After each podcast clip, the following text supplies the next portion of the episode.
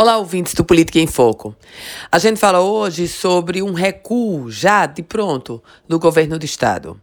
Estava sendo esperado para ontem o anúncio do projeto de reforma da Previdência para os servidores públicos estaduais do Rio Grande do Norte.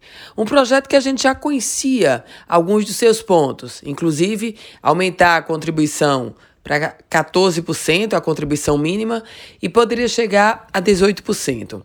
Uma outra um outro ponto, uma outra matéria que causava já polêmica era a taxação dos inativos a partir de quem ganha um salário mínimo. Na prática, taxando todos os inativos. Pois bem, ontem a equipe econômica do governo do estado se reuniu com o Fórum de Servidores e simplesmente adiou o anúncio, adiou a apresentação do projeto de reforma da Previdência. E mais do que isso, coube ao secretário estadual de Planejamento, Aldemir Freire, anunciar que, por ordem da governadora Fátima Bezerra, aqueles que são inativos e ganham um salário mínimo não serão mais taxados, ou seja, vão continuar no modelo anterior, nesse modelo atual para ser sincera.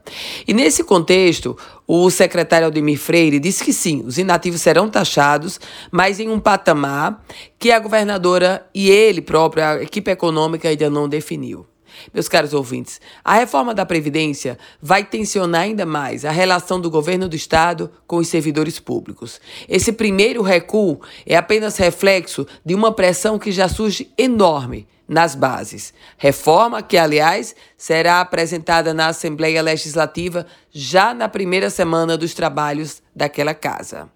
Eu volto com outras informações aqui no Política em Foco com Ana Ruth Dantas.